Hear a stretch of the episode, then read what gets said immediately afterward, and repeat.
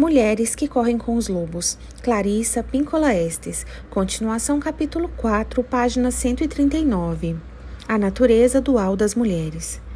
Com os contos folclóricos, assim como com os sonhos, podemos interpretar seu conteúdo em termos subjetivos, em que todos os símbolos retratam aspectos da psique de uma única pessoa mas também podemos compreendê-los em termos objetivos, na medida em que estejam associados às condições e relações do mundo exterior.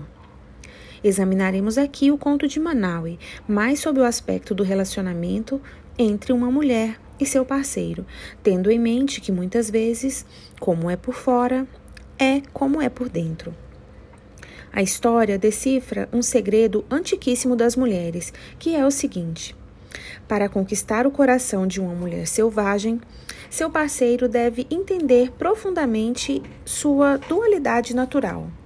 Embora pudéssemos, em termos etnológicos, encarar as duas mulheres na história como noivas, numa cultura polígama, a partir de uma perspectiva arquetípica, esta história fala do mistério de duas poderosas forças femininas numa única mulher.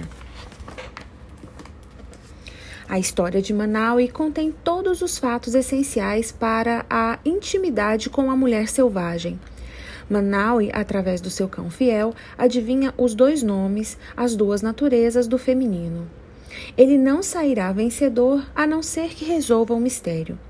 E precisa usar seu próprio self instintivo, o self cão, para conseguir o que deseja, Qualquer um que seja íntimo de uma mulher selvagem está de fato na presença de duas mulheres, um ser exterior e uma criatura interior, um que habita o mundo terreno e outro que vive no mundo não tão visível assim.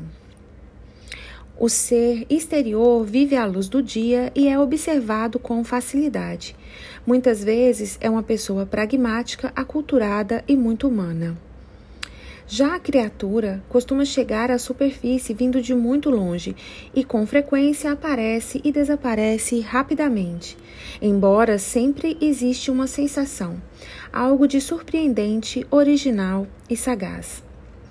O esforço de compreender essa natureza dual das mulheres às vezes faz com que os homens e até mesmo as, pró as próprias mulheres fechem os olhos e bradem aos céus em busca de ajuda o paradoxo da natureza gêmea das mulheres reside no fato de que, quando um lado está mais frio sentimentalmente, o outro lado está mais quente.